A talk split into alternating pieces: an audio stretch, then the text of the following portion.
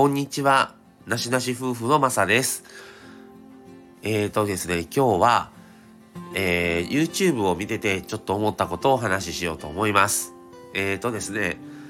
僕たち夫婦はいろんな方の YouTube よく見させてもらってるんですけども、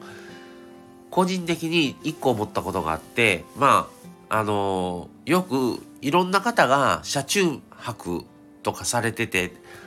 ポータブル電源の紹介動画がいろんな方上げてるんですね。で、これはこういう性能で、こっちのこれはこういう性能でみたいなを聞いてると、ポータブル電源って、まあ僕は車が好きやからあれなんですけど、車と同じ感覚なんかなみたいなね。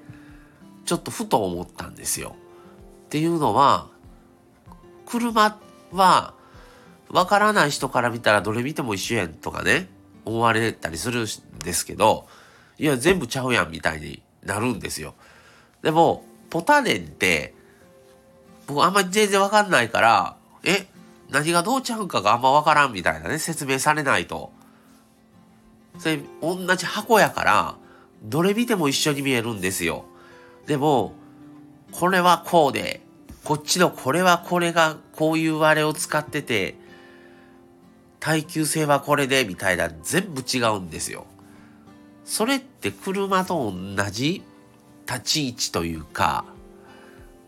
なんかそんな風に聞いてて、ふと思ったんですね。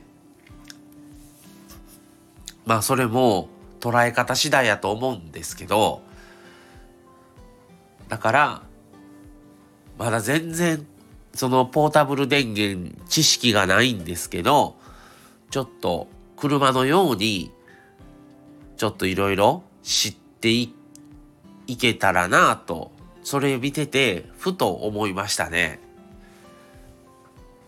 今はね、どれ見ても一緒にしか見えませんけど、性能とか作ってる会社とかによっても全然違うかったりするんですよね。の車もやっぱりトヨタとかトヨタ日産ホンダスバルマツダスズキダイダイハツ言ったっけ？とかいろいろまああるんですけどそこによってやっぱり会社によってやっぱり全然違いますから同じサイズ同じような金額の車でもやっぱり違いますからそういう感覚なんかなと思ったりね。ちょっとまあこれからちょっといろいろポータブル電源のことも知っていけたらなとちょっとふと思いました。はい。っていう特に何っていうことではないんですがちょっといろんな方のポータブル電源レビューを聞いて感じたことをお話しさせてもらいました。はい。